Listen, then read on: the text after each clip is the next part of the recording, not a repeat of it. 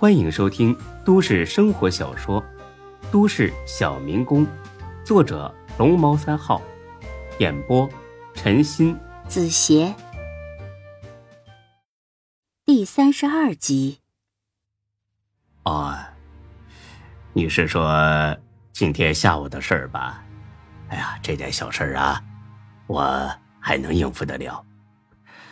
呃，话说回来，隔行啊。如隔山，既然高大哥拒绝给我们出货，那咱们就各干各的啊，井水不犯河水就行了嘛。为啥还得派人跟着呢？哪条道上也没这规矩吧？志哥这人呐，眼里可容不得沙子。这事儿要是让他知道了，恐怕得找高大哥要个说法。我呢，有话直说啊，我这人比较直。高大哥，你多见谅啊！高勇一听这话，心里有数了。感情啊，孙志还不知道这事儿，而且看刘永才的意思，只要自己摆平了他，这事儿也就算了。呃，刘老弟啊，你说的这事儿啊，我也是才知道。不瞒你说啊，那小子呢是出于好奇，才自己决定跟过来的。这后的事啊，那就全部是误会了。我知道之后啊，我狠狠收拾他一顿，然后呢，我这不就过来了吗？咱们呢不都做生意的吗？是吧？和气生财。呃，既然这事儿孙老弟还不知道，我看呢就别给他添堵了，是不是？咱们俩说开了不就行了吗？你觉得怎么样啊？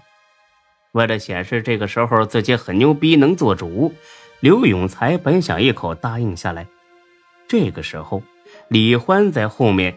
蹭了他一下，他这才意识到差点犯了大忌。一个毒贩子，还是心腹，对老大这么不忠心，这不是找死吗？孙志那么精明的人，会带出这么蠢的手下？刘永才一下子慌了，他不知道该怎么说才合适。李欢反应的倒是快，毕竟他知道的少，因此考虑问题也简单。他就一个原则：对志哥得忠心。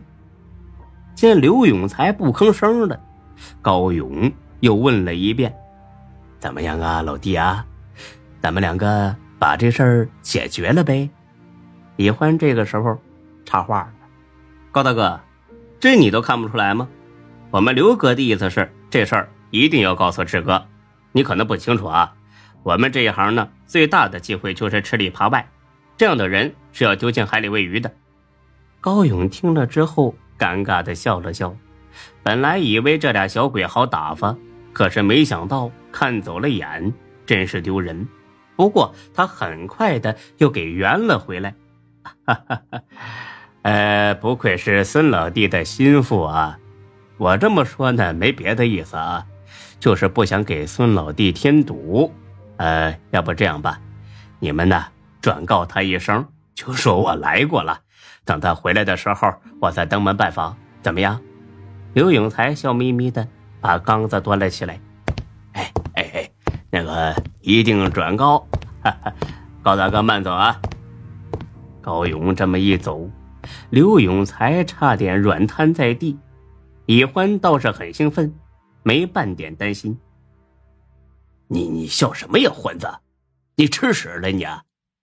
李欢很不好意思的挠了挠头，嘿嘿嘿，才哥说出来不怕你笑话啊。以前我跟着李大毛的时候，别说惹高勇了，光听他名字我都觉得很害怕。你再看看现在，太爽了，完全不鸟他。哎，我都不敢相信这是真的。刘永才心说。你慢慢爽吧，等哪天知道真相了，你别吓得尿裤子就行。切，就这点出息啊！啊高勇算个屁呀！我跟你说，在这这一世，还没人敢动我们。你小子呀，好好干吧啊！有你出人头地的时候。哎哎哎，是是是，我一定好好干，不负才哥的栽培。呃，那行啊。呃，今晚你住店里边吧啊！我得把这事儿啊跟志哥说一声，我先走了。哎，好，慢点啊！出了店门，刘永才没回家，也没给孙志打电话，而是往不远处的汉家酒店走去，在那儿有个女人在等他，不是刘丹，是一个顾客，前几天认识的。这女的呀，三十来岁，叫陶红云，身材长相都一般，但就是嘴儿甜，三言两语的就把刘永才给虏获了。他俩是王八看绿豆，对上眼了，聊了几天，就约着今天晚上开房去。刘永才虽说守着一个刘丹，但是心里边呢也有气，因为刘丹一点面子都不给他。跟个母老虎似的，让他很不爽。他自己盘算着，哎，反正日子好过了，以后呢有大把女人跟着自己。至于刘丹，最近对自己似乎也不大感冒。不过这样正好，谁也别管谁，各玩各的就是。他去附近的便利店买了包烟，哼着小曲儿，加快了脚步。可是没想到，走到北口街的时候。被人拦住了，两个戴着口罩和墨镜的人拿着刀子顶住了他，而后拖到一边的胡同里。别他妈出声啊，否则他妈捅死你！刘永才当时就懵了，两条腿直打哆嗦。哎，有话呃好好说啊！我他妈说你大爷！拿钱，快点！他很顺从的就把口袋里的一千几百块掏了出来，这钱呢，他本来打算给陶红云的。这俩人拿了钱还不算完，把他摁在地上一顿胖揍，这才扬长而去。吓得半死不活的他，顾不得床上那点破事儿了，一路狂奔回到了家中。见到孙志，他悬着的心这才落了下来。孙志啊！我被人抢了。孙志睡得正浓，被刘永才吵醒，很是烦躁。滚蛋，别吵我！老大，我真的被抢了，你看看我让人打的。孙志这才睁开眼皮看了他一眼。哎呦我去，好家伙，腮帮子都肿了，眼角也给打青了。嘿，看来揍的不轻啊。咋回事啊？刘永才哭丧着脸，把事情经过说了一遍。孙志听完之后，那是哭笑不得。哎呀，你活该，你知道不？我让你老实待店里边，你不听，非得弄这些破事儿。行了，就当献爱心了啊。你那不是有红花油吗？你自己擦一擦，早点睡啊，别嚷嚷了。刘永才哪里还有心思睡觉啊？刚才他是吓破了胆，现在缓了过来，都快气炸了。他奶奶的，刚当着高勇这种大哥级别的面好一顿威风，转眼却让两个小混混给打了，这落差也太尼玛大了吧！不行，报仇，必须得报仇。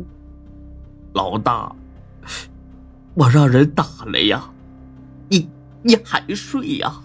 你你还是不是个人呐？说着，刘永才都快哭了。孙志呢，也实在不忍心看到这副模样。可是这茫茫人海，去哪儿找这俩人呢？光线又那么暗，他们又戴着口罩墨镜，别说自己去找，就算他们俩站跟前刘永才也不一定能认得出来吧。行了，你别哼哧了，我都不知道说你什么好。哎。你前几天不是还嚷嚷着要娶刘丹吗？啊，转眼就和别的女人勾搭上了，这他妈都是你自找的，知道不？刘永才气呼呼的说：“不怪陶红云，要怪就怪那俩人胆子太大，竟敢在那么显眼的地方就动手。”孙志听罢，似乎是想到了什么：“你刚才说是在北口街的那个胡同里被抢的？”“啊，对呀。”孙志的心里开始泛起嘀咕了。